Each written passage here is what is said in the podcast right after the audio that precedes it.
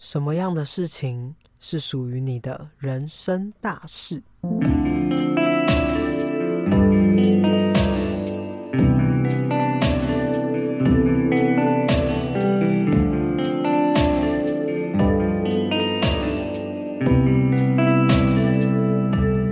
欢迎来到日出夕阳观察家频道，我是迪伦，我是阿福。今天要聊的是什么样子的事情是属于你的人生大事呢？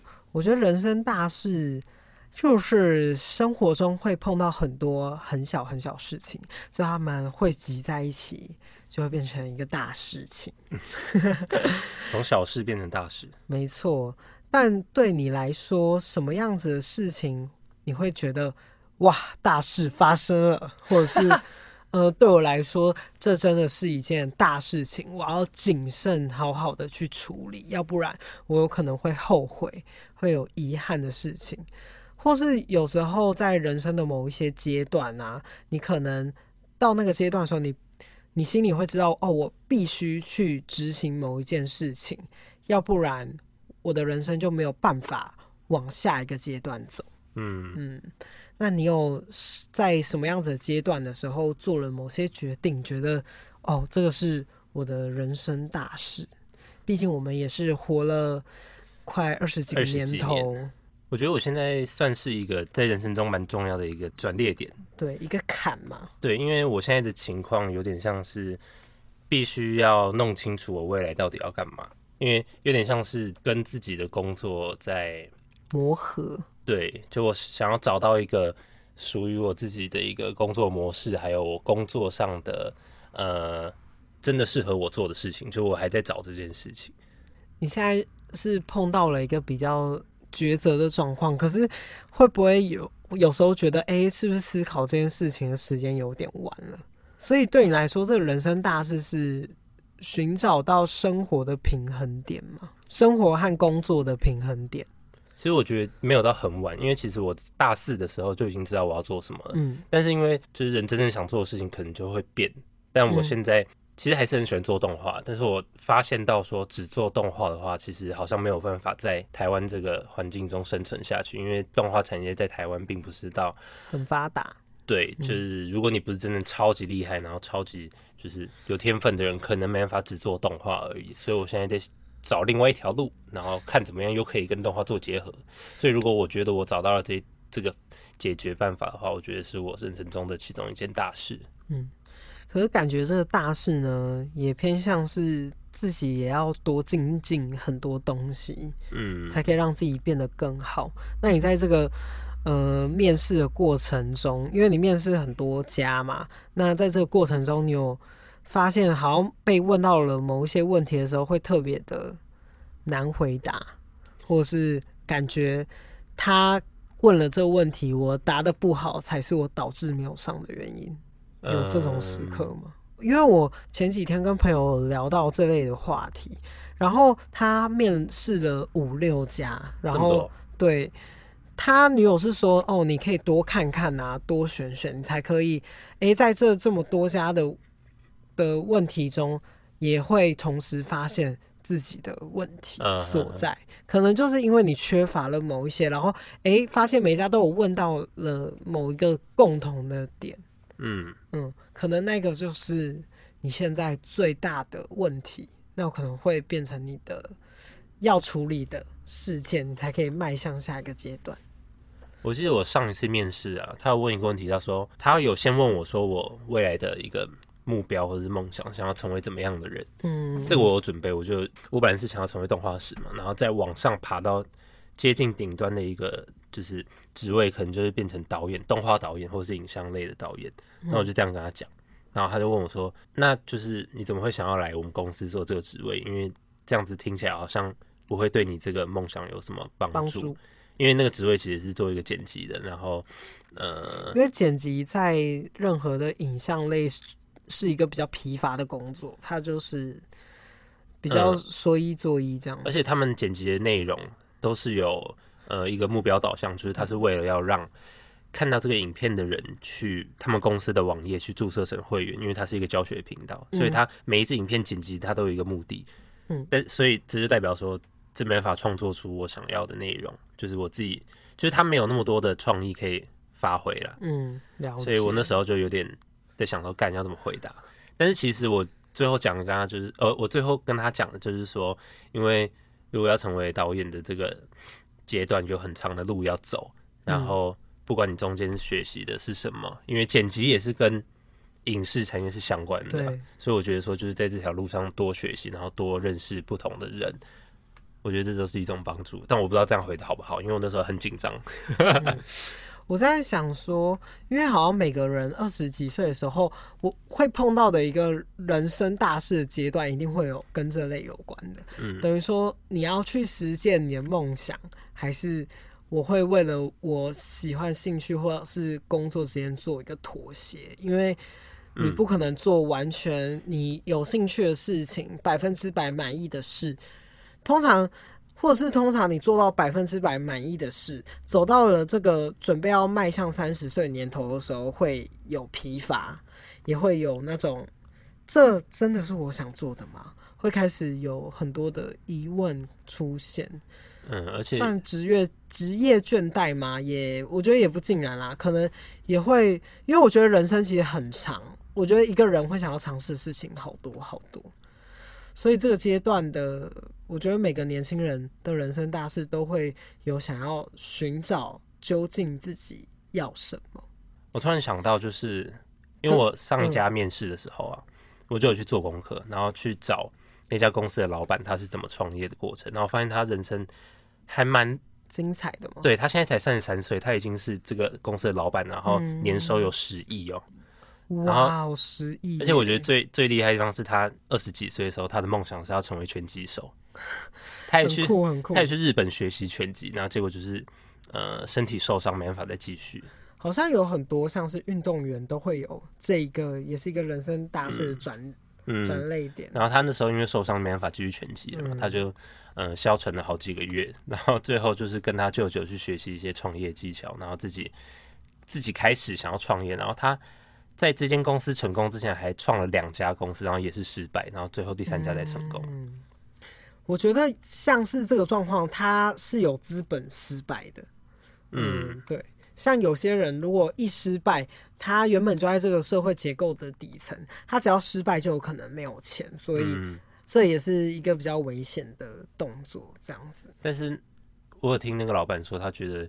人生中就是要失败才有才有可能会成功，因为就是、嗯、就是失败你就知道你错在哪里啊，你哪里不足什么的。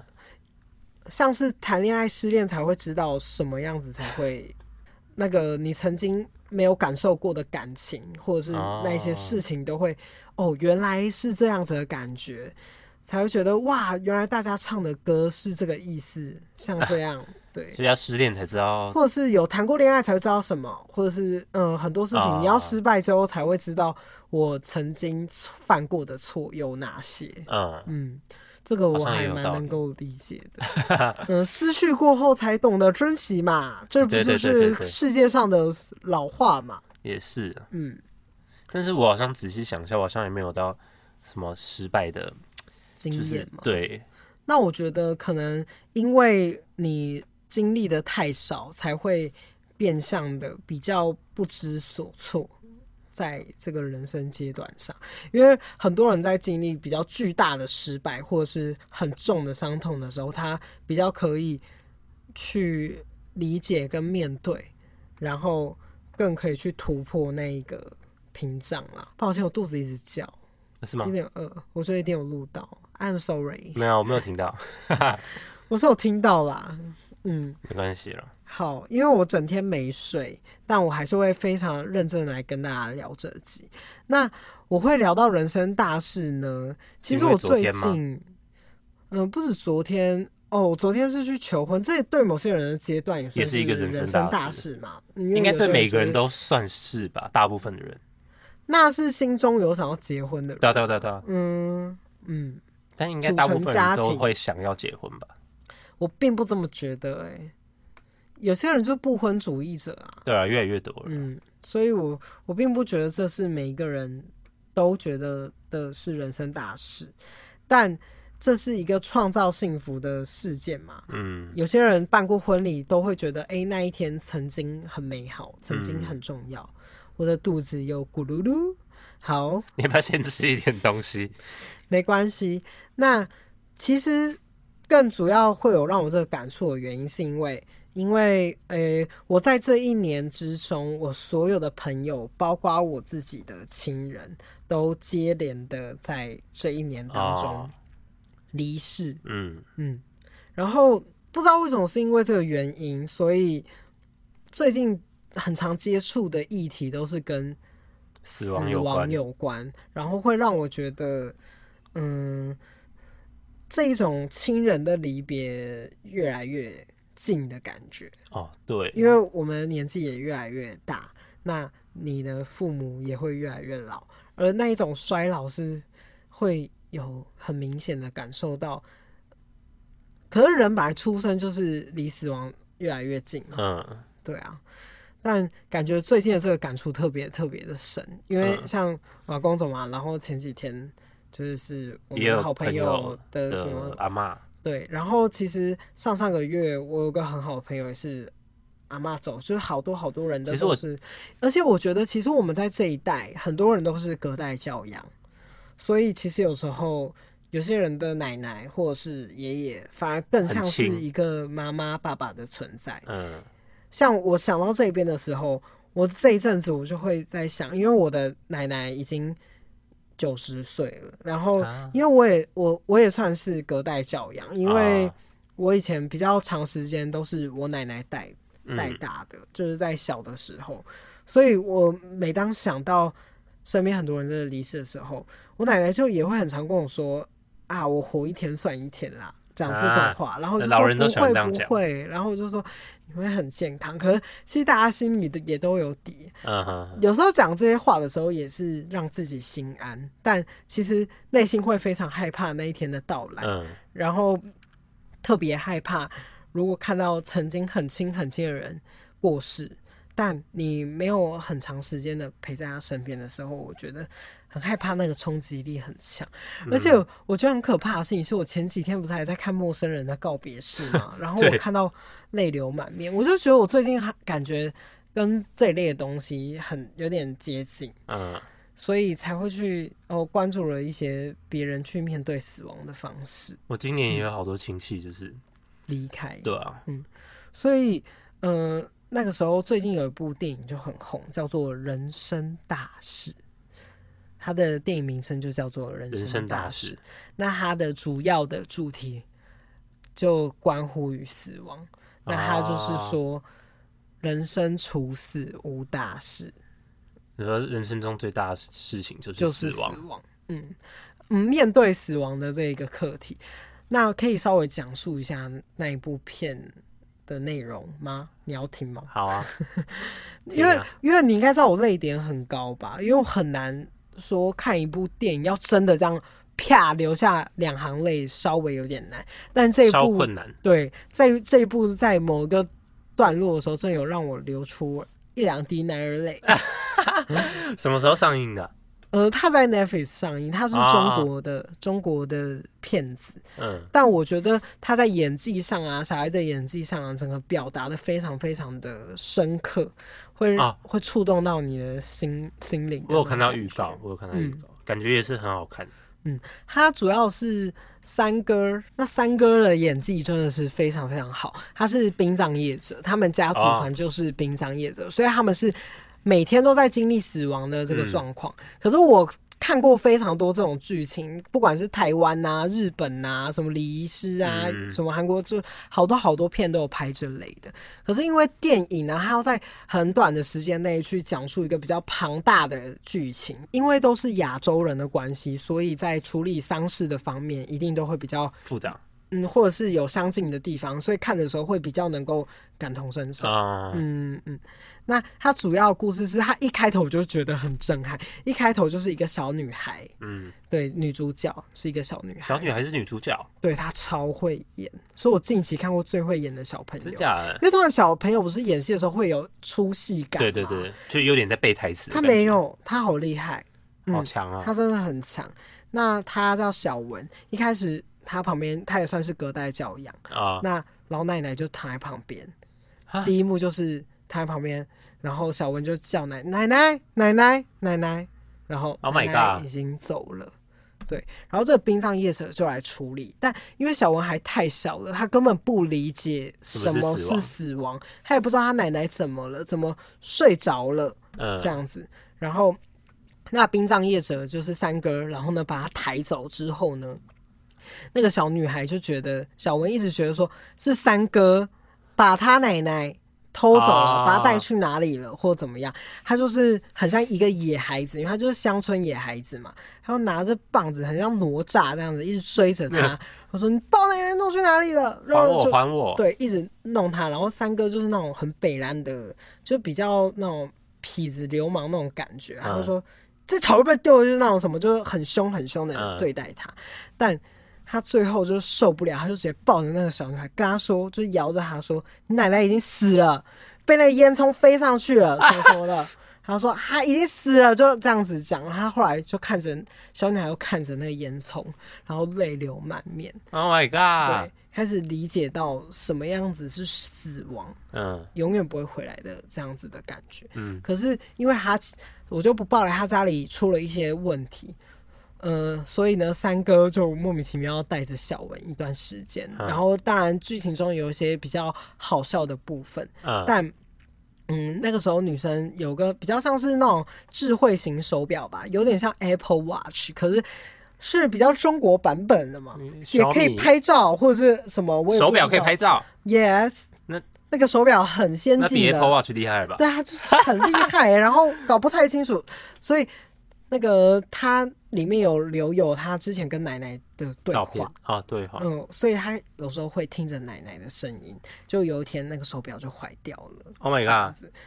然后他就是有点难过，跟三哥说：“这样我就永远都听不到奶奶的声音了嘛。”这样，嗯、反正这部最让我哭的点就是让我开始泪流满面点。他也有在讲述说三哥在殡葬业。和他爸爸之间家人的关系的摩擦磨合，嗯、然后反而这个小文变成他们之间的一个桥梁，对，桥梁算是小孩反而更懂得说不要吵架，把事情解决开，因为他想法是比较直接的，嗯，对，比较不害怕这样子的感觉，所以到后面呢，直击我是。嗯，他那个声音不见了嘛，然后呢，三哥一直很认真、很认真赚钱，然后呢，把钱，然后呢，请一家能够修复资料的人，然后呢，把那个声音找回来，然后装在那个小女孩最喜欢的娃娃里面。然后有一天，那个小女孩就抱着那个娃娃，然后一压，然后呢，那个奶奶就说啊，吃饭了没啊什么的。然后我看到那边，我就哭了，我就觉得很感动，因为嗯、呃，我觉得再没有那个。真的有，呃，血缘关系，然后还愿意为，他做这些事情。对，因为从这个时候就发现他对他是非常非常有爱的。嗯，对。然后我觉得它里面也探讨了很多死亡的事情。嗯，反正，嗯，里面还有非常触动我的是，三哥其实原本有一个二哥还大哥，不好意思，我有点忘记。嗯，但也是在做殡葬业者。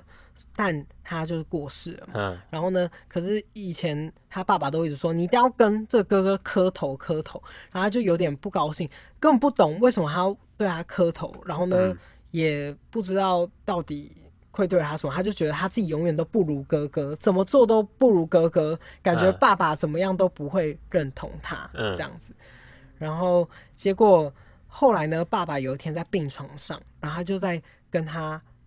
谈到他哥哥的事情，他不会。他哥哥在有一次，呃，要捞尸体的过程中，他们有时候也要去捞尸体嘛。嗯。然后呢，他去捞长江的尸体，结果怎么样都捞不到。他看到了，可是还是捞不到。结果那个哥哥就很勇敢的下去，把尸体捞了上来。结果哥哥自己却沉了下去。啊？然后他爸爸就说。捞起了一个死人，却赔了一个活人，这样子，然后我就觉得那一段也很，很感动，嗯，很无奈，因为这就是他们的工作，嗯，他为了他为了让让这个过世的人，让亲属能够放心看到那个最后一面，反而却走了他们自己的人，这样子。好难过哦。嗯，然后在最后一段的时候，我觉得那一段非常非常的酷，因为三哥呢，他爸爸最后因为某些原因就过世了。可是我觉得大家很可以去看这部片，原因是因为最重要是他们中间的这四方五方的那种。感情之间的摩擦，不是亲子关系的摩擦，还有友情之间去怎么样建立一个像家庭的感觉。嗯，他们最后呢，爸爸过世之后，他就抱着那个爸爸的骨灰，直接开车开始跑啊，然后所有家人都追着他，然后说：“干，你要把我爸带去哪里啊？”这样大家一直追着他，很怕他做疯事。就他做的疯事，我觉得非常非常惊人呢。给你猜。给我猜，对，你猜猜看，他抱着他骨灰盆会做了什么样子的事情？嗯、呃，抱去他爸的骨灰盆放在他哥的骨灰盆旁边，他哥沉在长江里，没有捞起来啊？对呀、啊，那就是把它撒到长江里面。对，我那个时候也是这么想，结果你知道他做什么吗？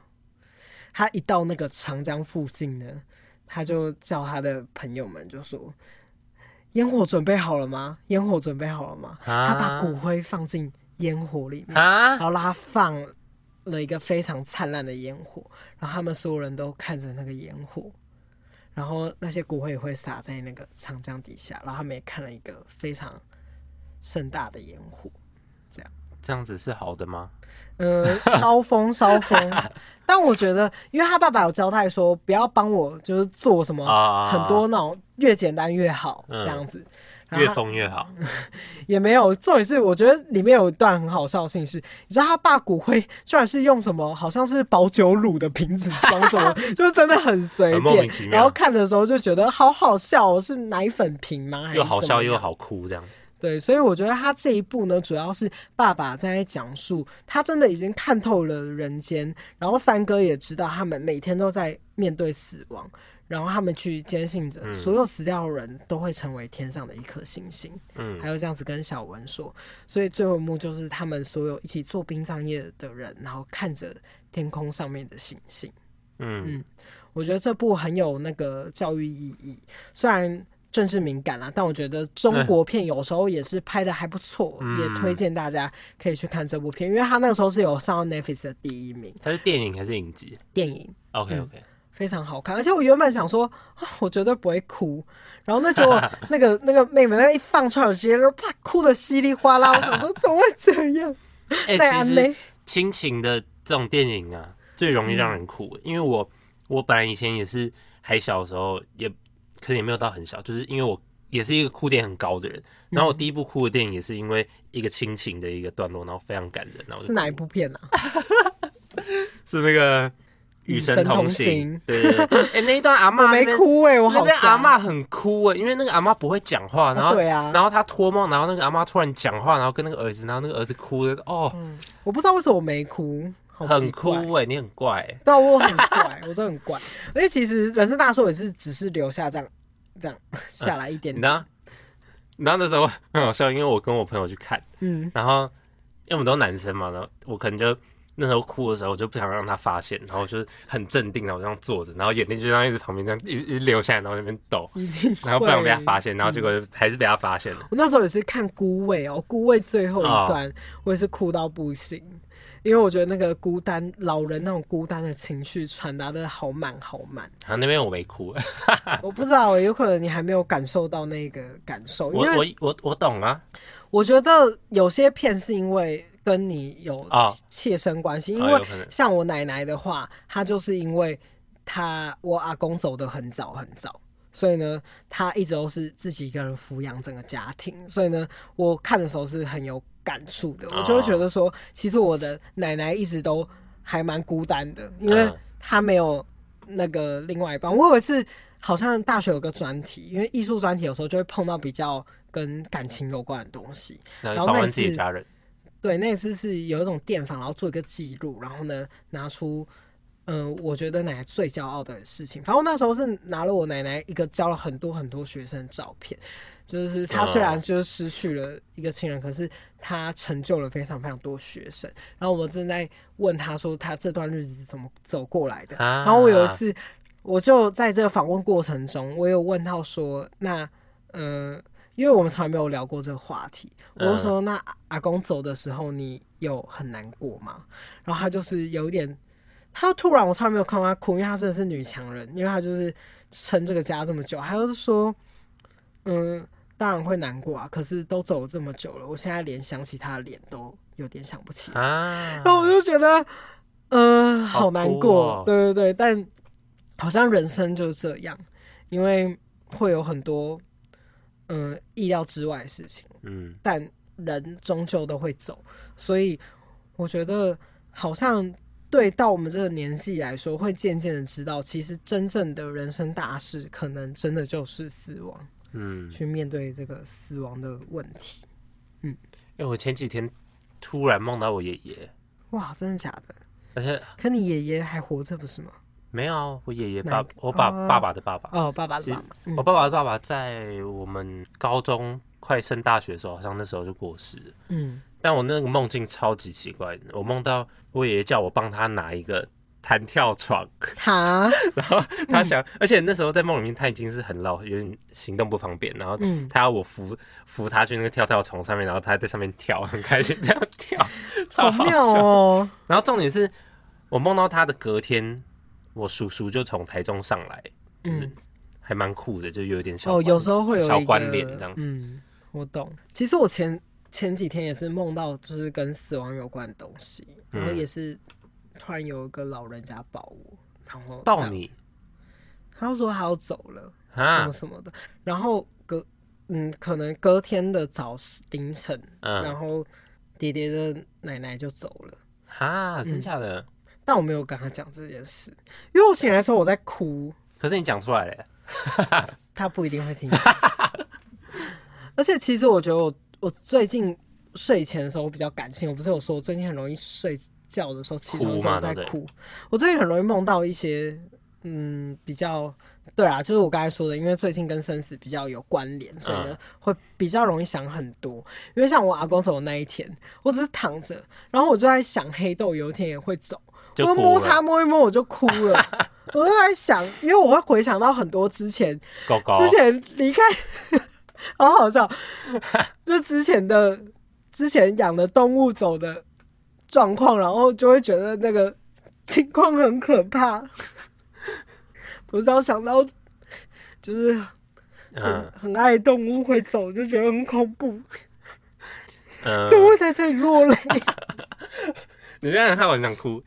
但因为我目前还没有就是真的宠物离开这个状况，但是我光是现在想到，我就会觉得我可能会在家里面一个礼拜都不吃不喝，因为真的是太痛苦了。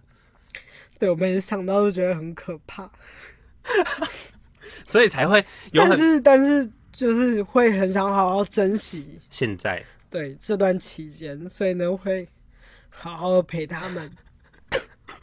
因为就是因为这样，所以才很多人就是可能家里宠物离世就不再养宠物了。对我很多朋友都的妈的家庭都是这样子。嗯，我觉得这跟亲人一样，就跟亲人离开的时候一样。只是我只要想到任何的亲人会发生这样的事情的时候，因为动物不会讲话，你没有办法知道它什么时候要走。真的想法。可是我觉得，因为人类，呃，如果是。一些相关的情况，或是老了，他们会有一个心理准备的时间啊，哦、会让你有一段时间可以哭，有一段时间可以道别。但是宠物的话，动物会很突然的。你知道我小时候养了一只鱼啊，然后我爸在帮它换水的时候，它就跳出来，然后就被我爸踩死。然后我我和我哥哭到不行哎，然后好像也对我爸生气。对，那是鱼自己跳出来。是鱼啊，好好笑。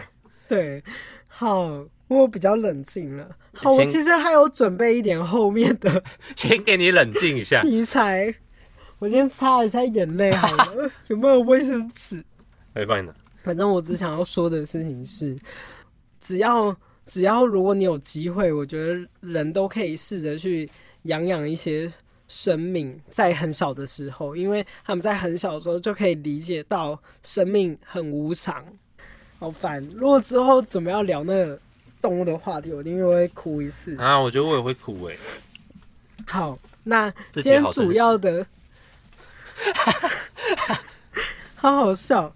好，那其实我这边是要跟大家分享，嗯，我去年还前年啦，前年有应该是前年的书，然后呢、嗯、是一本叫做《离开时以我喜欢的样子》，可是这本书占据很长的，就是嗯书书评排行前十名，所以这本书算是非常非常红的，所以基本上很多人都会知道这一本书。那这本书是一个日本人叫做。树木希林，树木希林，对，他在死前留下来的一本书，对。然后，嗯嗯，我特别要分享的是，它里面的有其中几段。那它一百零九是，那感觉不是何时会死，而是随时都会死。然后它里面要说的是。我已经进入后期高龄者之列，觉得人生至今过得十分充实了呢。我以前都以为我身体是属于自己的，想想还很自大。最近才开始认为这个身体是借来的，我只是将带有这样性格的灵魂寄宿在其中而已。然而从年轻的时候，我一直都是毫不客气地操用着它，毫不珍惜地过度使用它。事到如今，想对他说对不起。请原谅我，但已经太迟了。人们常说人迟早会死，然而我与癌症长时间相处下来，那感觉不是何时会死，而是随时都会死。不过一想到要把借来的身体还回去，就感到啊，其实好轻松啊。从旁人的眼中看来，也许会说我这是一种觉悟了。我觉得自己未必是有所觉悟。但是也不至于不安，感觉只是一路这样活过来了，也即使这样渐渐死去，如此而已。嗯，我觉得他这个叙述是看得非常开的，真的哎。嗯，我觉得他这本很棒的事情是在当你害怕面对死亡的时候，你可以去看这本书。嗯，所以他在写的当下就已经对他知道快要嗯啊。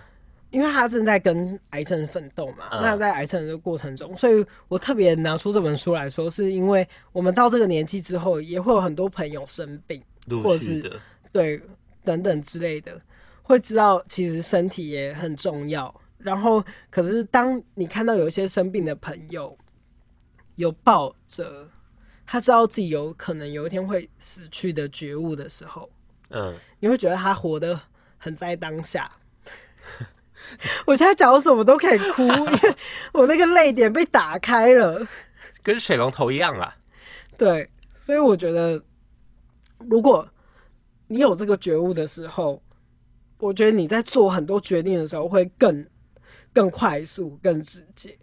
嗯，我觉得他做出这个，只要有做出这个觉悟的人，我觉得他都会觉得自己这一生是很完美的了。对，因为他该做的事情都做，都做完，他不会去想说。我要存这个钱，或是怎么样？因为我现在就要赶快把它花掉，要不然我死掉的时候用不到 之类的。对，所以我要赶快去用，所以我会去出国啊，我会干嘛？嗯、对，之类的。但我也好希望我以后死的时候可以像他这样看得这么开。对，然后我最后一个分享的是他第一百一十一。年轻时，死亡并非日常，而如今可非常真实的感觉到自己是站在死亡的那一方了。因为癌症，让我有了此后已无法松懈的觉悟。因为有了这样的心理准备之后，便是保持着不悲观但也不松懈的心态，找寻我的生存之道。现在，我觉得自己可以按部就班的步向死亡。不过，那种突如其来的一声“哎呀”就死去了，而是缓缓的“我要死了哦”的那种感觉。想到人生这样的结束，不由得还是会有一点欣喜。所以啊，年轻时死亡并非日常，而如今可非常真实的感觉到自己是站在死亡的那一方了。嗯，因为我觉得我们小时候的时候真的不会去想这个，真的，所以想要赶快长大。然后殊不知长大之后才发现最可怕的事情还在后面。啊，好不想 长大哦。对，还要面对这么多重要的人离开。嗯，好可怕。那时候看见我爸哭，第一次看到我爸哭就是我爷爷走的那时候，因为亲人离开。对啊，然后整个就是很伤心。因为其实，但我觉得我会哭的原因是因为，因为最近安慰太多身边的人，因为我必须要保持是坚强的那个人。因为其实我很容易被感染，但我一定会在那个时候不哭，因为如果所有人都在哭 的话，这场面就会很荒谬。对，就不能这样啊！因为如果妈妈很难过，就是自己的爸爸走了，你你当然知道他很难过。没有，但是家人的话，在那个场合一起哭，我觉得是合理的啊。没有啦，就是有时候聊到的时候，还是觉得自己能够比较坚强一点，给对方一些帮助。啊、因为这种话题本来就会很容易越聊越悲伤嘛。嗯，当然会希望说，能够见面的时候，能不要太悲伤的时候，也不要太过于悲伤，因为人一直处在那个情况也不好。对，还是要适当的释放一下你这个压力。所以我觉得。对，所以呢，就最近安慰太多人了，所以才会突然哭。我明明昨天才求婚，好奇怪，帮别人求婚，然后隔天哭的很惨呢。对，好好笑，可能就最近压力也很大吧，太好笑了。可以啦，偶尔就是要释放一下。对，可能就是这这一两个月太多人的离去，虽然有些离自己很远，可是因为我共感很强。有时候可以感受得到，其实大家心理上都有承受到比较大的那个，讲不下去了，完蛋。对，自己会不会就到这边？太好笑了！你到时候这边要帮我放一些优美的音乐，有版就是没有版权，很好笑哎、欸。至少不要让大家听我在那边干哭吧，至少有个那个情绪堆叠，有个那个。不知道大家听到这边会不会哭？哎，柔顺的音乐，我就可能要共感力很强的人才会哭吧。你刚刚前面讲到那个宠物那边，我我我我也有有我赶快打住，要不然我真的会哭到不行。那个之后再聊，因为我真的是养过很多动物，我觉得其实嗯。嗯有灵性的动物是，你可以感受得到它很开心，还有它生病了，或是怎么样子的过程。对，我觉得聊宠物那，所以我刚才才会跟大家说，不管怎么样，如果你有养小孩，你试着让他去抚养过一个生物，他会更早的理解到生命的无常。对，然后他会比较更珍惜身边人，他做事也会更勇敢一点。嗯，因为我。觉得我很庆幸，其实我是很庆幸有这样子的过程，养过这么多，对，或者是这些过程可以让我理解到什么是死亡，像是我可以抱抱我所有爱过的人的时候，我都会很不吝啬。嗯，虽然我是华人，华人世界里很多人都不善于给拥抱，可是其实我觉得我很善于给予朋友或是任何的亲人拥抱，因为我知道这个拥抱很重要。对。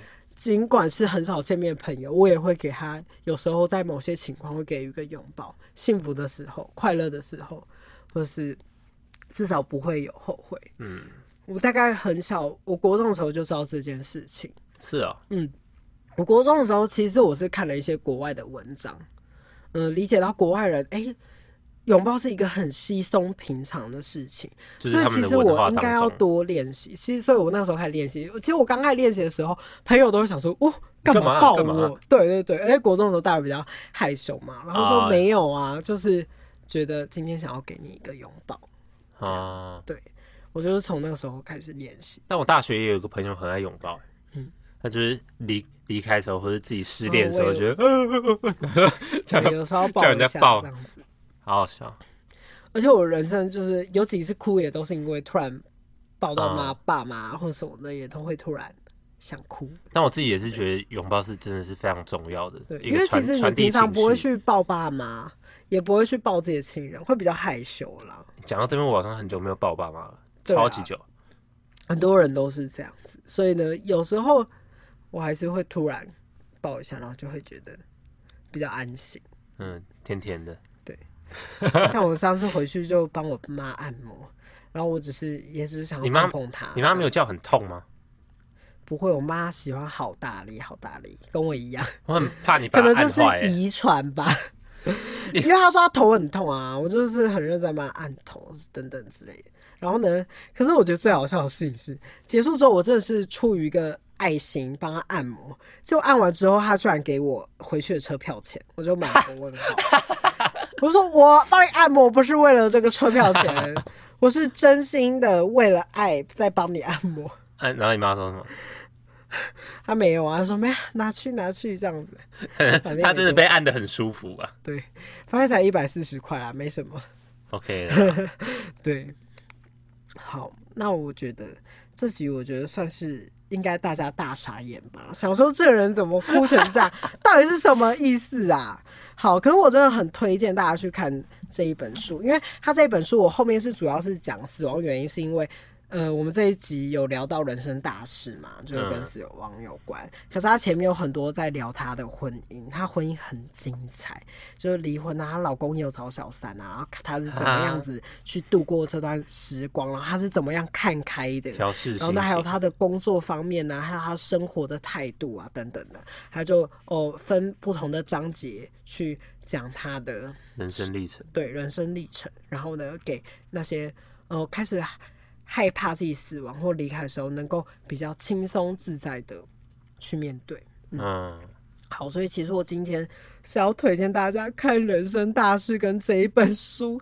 我在干嘛？好好笑。虽然有有要聊这件事情，我只是不知道为什么会扯到让我想哭。我刚才的哭点到底是什么？就是宠物啊，哦、就是因为你也养了很多只狗，然后又送了很多只你。可主要是我要聊，是我明明在睡觉。对，睡觉摸个动物都可以哭，阿明就在我旁边舔毛，他今天大便还很臭，然后还粘在屁股上面，对，然后还要帮他把屎把尿。哎、欸，我昨天那个文文很难得的，就是我睡前他跑到我身边，然后贴着我睡觉，然后侧侧翻着肚子，好可爱。他很少会这么亲人，但是他亲人的方式，他就是一直陪在我身边，嗯、就这样子，可以理解。那我就觉得很暖。好。那非常非常谢谢大家收听这一集，希望大家能够对离开的时候还有死亡时候不要感到很害怕，因为就是人只要一出生就要面对的事情。你想，有些人甚至一出生他就走了，嗯，那些爸妈也要去面对这样子的人生课题，所以每个人面对的死亡也不同。嗯，每个人都会也有属于自己的，虽然人生大事就关于生和死嘛，嗯，但每个人去面对生和死的主要的命题和课题又有些许不同，所以每个人生下来都会有自己要面对的事，嗯，这是我今天主要想要分享给大家的，嗯，可能是也是我最近失眠也有聊到想到的事情，最近真的太常失眠了，对，我最近都是。两天睡一次觉，我到底怎么了？你现在给我赶快去睡。没有这个哭完，就觉得心情非常的爽快。谢谢大家收听这一集，下礼拜见啦！下礼拜见，拜拜。拜拜。